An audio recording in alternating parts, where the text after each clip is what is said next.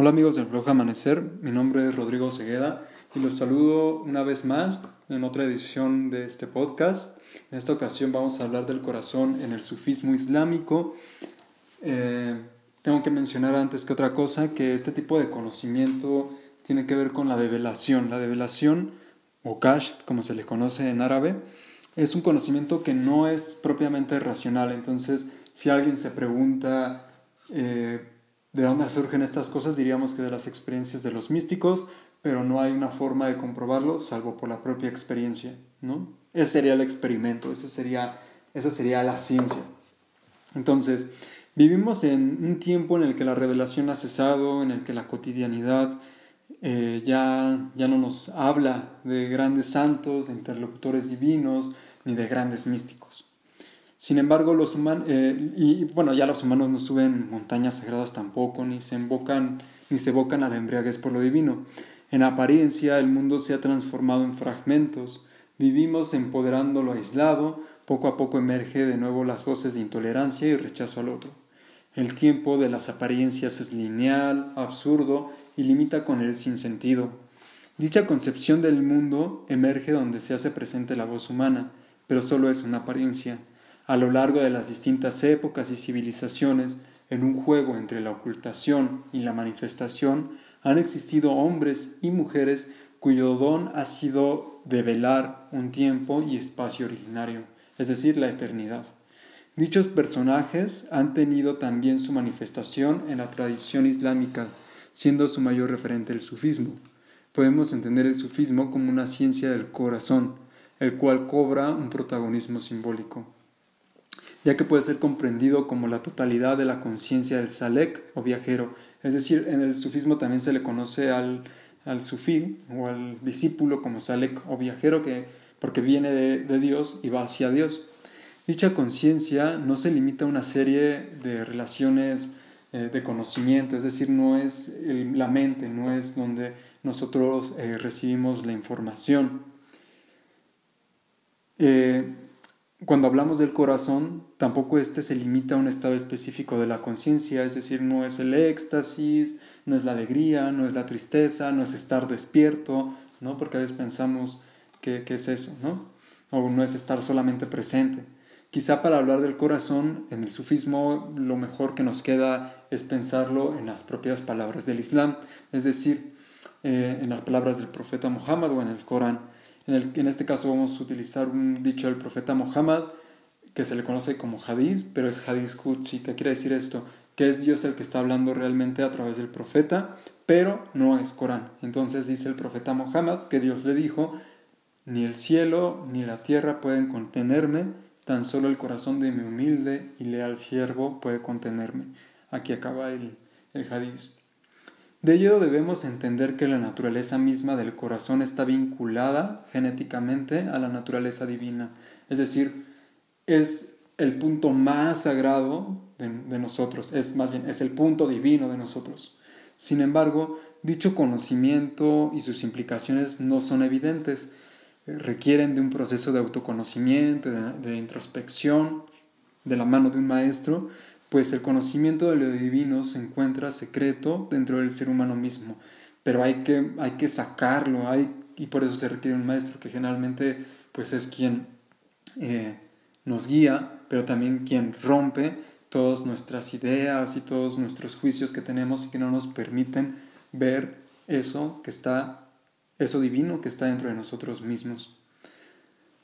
Entonces es muy paralelo a piénsenlo en, a, lo que sucede en la naturaleza. No todas las personas son capaces de ver lo divino en la naturaleza. Eh, hoy vivimos en una época en la que esto sucede todo el tiempo, ¿no? O sea, el capitalismo y, y también podría ser el comunismo también, porque también hubo una época de industrialización muy fuerte cuando, cuando hubo potencias comunistas y eso sucede, me imagino que también en Corea del Norte. Bueno, pasamos de ese paréntesis. El egoísmo humano eh, a veces no, no, puede ver a Dios en la naturaleza, ¿no? no lo puede ver en los árboles, en los pájaros, etc. Entonces es un poco lo mismo que pasa en nosotros, ¿no? estamos, velamos a Dios de nosotros mismos. En la naturaleza pareciera que está lo vela, y entonces hay que tener un contacto con la naturaleza, hay que estar ahí presentes, escudriñándola, eh, abriendo este, este canal para poder ver a Dios ahí también.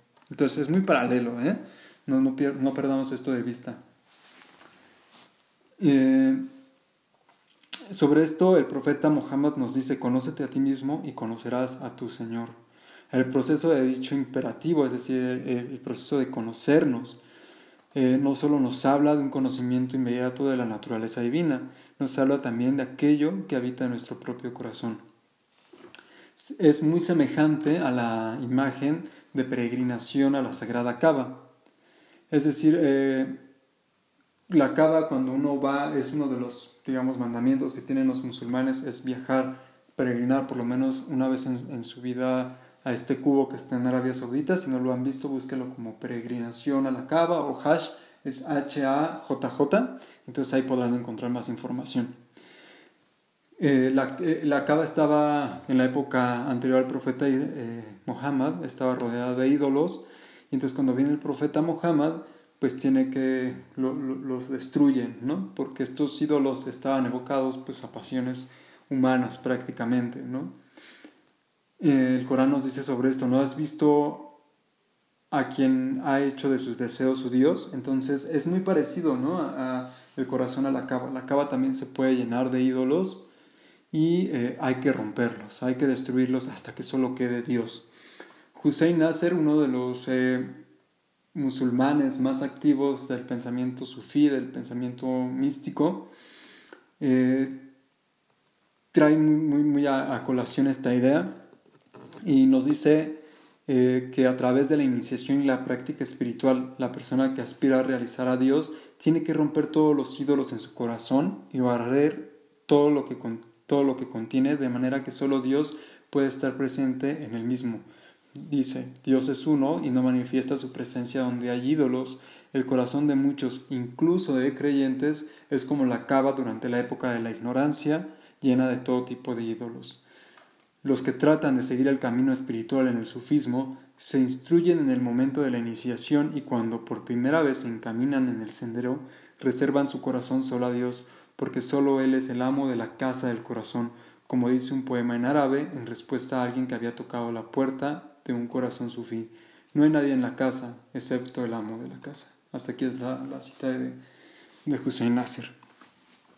Es importante no perder de vista la naturaleza del corazón y su naturaleza paralela con lo divino. Para ello me, me parece de suma importancia que hagamos un énfasis en la raíz de la palabra árabe kal. Kal es corazón en árabe y eh, tiene el árabe una propiedad que una de las propiedades del árabe es que sus palabras se reducen a una raíz trilitera, es decir, de tres eh, letras eh, consonantes, de hecho son. Y bueno, esto también lo comparte con el hebreo y me imagino que con el arameo, más bien, no me imagino, con el arameo también.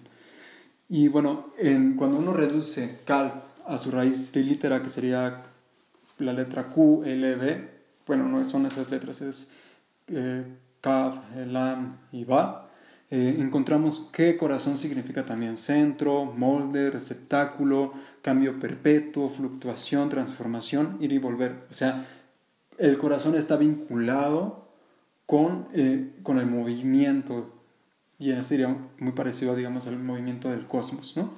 O del mundo, de la naturaleza. Ahora bien, eh, quizá para entender más esta idea, sería muy interesante hablar un poquito de lo que dice Henry Corbán que dice Ibn Arabi, porque es una tradición, entonces siempre vamos a encontrar eso de que tal dice, que tal dijo y que tal dijo, ¿no?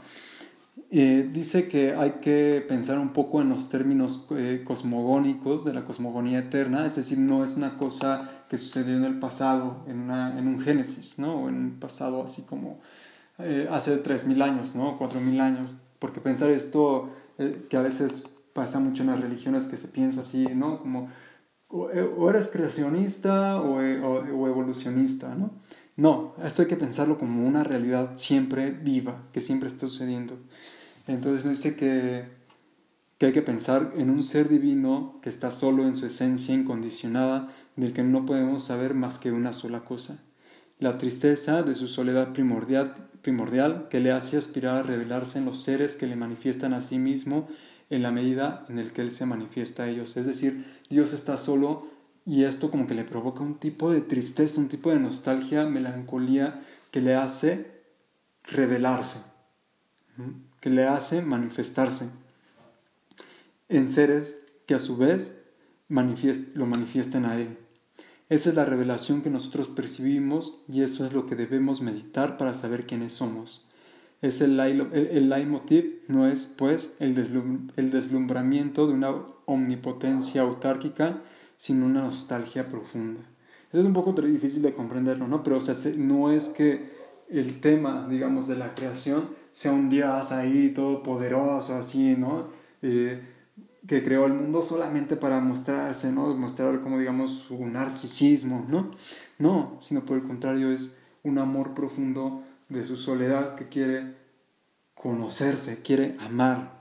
Entonces, en la voz del profeta Muhammad, eh, eh, podemos decir que, que Dios le dijo, más bien, en voz del profeta Muhammad, escuchamos la voz divina que dice, yo era un tesoro oculto y quise ser conocido, por eso he producido a las criaturas a fin de conocerme en ellas. Esta fase está representada por la tristeza de los nombres divinos, angustiándose en el desconocimiento porque nadie los nombra. Es decir, imagínense a Dios queriendo ser nombrado, queriéndose conocer. Y esta tristeza lo que viene a, distender es la, inspiración divina que es compadecimiento. Es decir, esta tristeza divina que manifiesta todo, que permite que todas las cosas existan, es compasión realmente. Y esa existenciación es compasión un poco de el ser divino con y para sí mismo. Es decir, como con nosotros, ¿no? Cuando nos queremos conocer, un poco también tenemos compasión por nosotros mismos. Dicho de otra forma, origen y principio son determinación del amor. Es decir, eh, se explica también por qué nosotros amamos. Cuando amamos a otra persona, queremos que esta persona nos vea, ¿no? Y queremos conocernos en ella. Y, y digamos, aunque esto sea un, tanto un velo aún para conocer a Dios, es un amor válido, ¿no? Entonces, amor, conocimiento y creación y compasión se identifican, son identitarios. Y entonces eh, de aquí también pues emerge un deseo ardiente de aquel que está enamorado. Y eh, bueno, este conocimiento, esta compasión, este amor, tengo que aclarar, solo se da en el ser humano. Es donde se abre totalmente la conciencia, ¿no? ¿Y dónde se da esto? Pues en el corazón. Solo en el ser humano eh, es, es capaz de percibir este amor puro de la creación, de, de, abarcarlo, ¿no? Si ustedes tienen, piensan en la imagen de una madre, por del amor de una madre por un hijo, ahí estaría eh, claramente ilustrado. Sin embargo, digamos, en el místico esto se vuelve aún más consciente. El místico se da cuenta que eh, Dios ha tenido todo este proceso, Dios ha hecho todo este viaje desde su esencia incondicionada, desde, desde, desde aquello que nadie puede conocer, hasta el místico, donde dice, claro, esto está pasando. Y ahí se, da el cierre del círculo del autoconocimiento divino. Entonces ahí se da ¿no? el mayor nivel de conciencia. Y bien David dice sobre esto, cuando se me muestre mi amado, ¿con qué ojo lo veré? Con su ojo, no mi ojo, pues no se ve sino él. Y todo esto sucede en este sensorio divino que es el corazón. Con esto entendemos que el ser divino, en su ansia incesante de revelarse, se expresa en multiplicidad de cosas, en multiplicidad de fenómenos que se renuevan a cada instante. Es decir, Dios no, no, dijo, eh, creo, me voy, ¿no? Y ya, acabó, me conocí. No, sino que esto pasa todo el tiempo. El universo es recreado en un movimiento perpetuo y ahí se dan cuenta tiene mucha relación con lo que decíamos de, de, la raíz del corazón, ¿no? que es también cambio perpetuo, fluctuación, etc.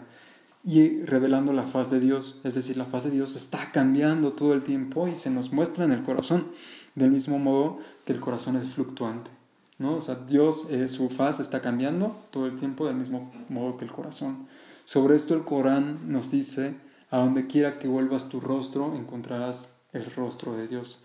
Sin embargo, esto pues no se reduce a un panteísmo, no es como que Dios está en todo, sino que Dios está escondido y, y por eso todo el tiempo sigue teniendo esta melancolía, esta nostalgia, este amor, esta compasión por seguir, por volverse a mostrar. Ok. Entonces, como vemos que el corazón es lo más divino porque es lo más semejante a lo divino, este va a cobrar ahora un nuevo significado que es más claro. Es la más elevada expresión del ser divino que, se que ha hecho de este un espejo en el cual se asoma el resto de la creación. Y es a través de este órgano sutil, que no es, me estoy refiriendo al físico, aunque es muy parecido, eh, es, y es a través de este órgano sutil y su visión que se deja atrás la multiplicidad de fenómenos aislados, es decir, como que vemos todo así todo disperso, como si hubiera cosas que, son, que no son de Dios, ¿no? O, o así, para acceder a la visión de lo uno. Es decir, en ese momento en nuestro corazón se unifican todos los fenómenos y nos damos cuenta que solamente está Él. Dicha noción tiene ecos también pues en la tradición cristiana. Ejemplo de ello lo, tenemos en lo que dice San Juan de la Cruz cuando dice mi amado las montañas, los valles solitarios nemerosos, las ínsulas extrañas, los ríos sonorosos, el silbo de los aires amorosos. El corazón sufí se vuelve receptáculo espejo de las epifanías divinas. Por eso estas imágenes, ¿no? Mi amado las montañas, los valles solitarios nemerosos, las ínsulas extrañas, es decir, el continente americano, los ríos sonorosos, el silbo de los aires amorosos. Es decir, está, eh, está lleno de imágenes que están vinculadas al amado, ¿no? al amado divino. Ya que el sufí, pues no solo este, empieza a reconocer a Dios en la creación, también intelectualmente deja atrás las creencias particulares de Dios. Ello abre la puerta a la máxima creencia sobre Dios, la que no se tiene y que por tanto abarca todas las cosas. Es decir, porque como hay una fluctuación de imágenes que van pasando en el corazón, como pasa en el mundo, donde Dios está recreando, este, eh, pues también las creencias, eso pasa con las creencias, no te das cuenta que la creencia es un fenómeno más y que también Dios se está mostrando a través de tus creencias, ¿no? No sé si les ha pasado que cuando eran niños pensaban que Dios estaba ahí en el cielo, ¿no? Viéndote desde ahí como si fuera un señor sote, ¿no? Eh, y después pues va cambiando tu creencia porque va también Dios eh, conociéndose a través de distintas formas y tú también lo vas conociendo y también te vas conociendo. Sobre esto Ibn Arabi nos dice, las creencias más diversas tienen de Dios las personas, mas yo las profeso todas. Creo en todas las creencias, porque claro, si crees en este Dios que, que todo el tiempo se está conociendo a través de todos los seres y tú te estás haciendo consciente de ello a través de tu corazón, pues entonces también vas a asumir que estas creencias están, son fluctuantes, son eh, eh, pero no en un sentido negativo, sino que se transforman. ¿no? Es importante saber que los místicos en todas las épocas eh, no han sido la mayoría, ¿no? Pues el mismo movimiento de la vida no siempre permite una entrega profunda a la búsqueda del oculto. pero, o sea, ¿por qué? Entonces a veces pues puede sonar un poco raro esto. Sheikh al-Alawi, él ya es más reciente, nos dice que hay quienes están turbados por la idea de Dios y entonces tienen este presentimiento de estados superiores y es ahí por eso que van a, a empezar a buscar esto, ¿no? Y bueno, pues, por ejemplo, en el caso de los sufíes, pues de la mano de su maestro visible o invisible, empezarán a seguir las intuiciones de su propio corazón y cómo van a, cómo van a a lograr despertar este estado del que nos comenta Henry Corbán y Vinaraví, etc., pues haciendo remembranza de lo divino, ¿no? recordando a Dios todo el tiempo a través de sus nombres y atributos, eh, haciendo caridad, etc. Y a través de eso se van a ir volviendo la revelación de Dios en la creación, ¿no? y van a ir viendo a Dios, viendo que Dios es lo más evidente. También podemos entender el corazón como un istmo, como un istmo, perdón, o como un barza en árabe, como un espacio intermedio que por un lado se encuentra eh, aquí en el mundo material, fenoménico, disperso, pero por otro lado está en el mundo de la unidad divina, presintiendo una esencia que no alcanza a vislumbrar de un solo vistazo. Y entonces el corazón espejea la, renovación constante de la creación y a la vez también espejea el rostro, el rostro santo de la amada divina o del amado divino. Eh, podemos eh, entender esta esencia, esta es una idea de eh, Luce López Baral, una estudiosa la mística eh, puertorriqueña que me encanta y que les puedo recomendar muchísimo. Ella nos dice que podemos entender esta esencia o este corazón también como la jorá platónica, eh, que es una matriz de improntas para todas las cosas que cambia a cada instante. Sobre ello el Corán nos dice, todo ser está en ascensión con el instante, en tanto que acoge las teofanías. Perdón, el Henry Corbán nos dice esto. Todo ser está en ascensión con el, eh, con, el instante, en tanto que acoge las teofanías, y cada teofanía aumenta su capacidad y su amplitud, amplitud para recibir una nueva.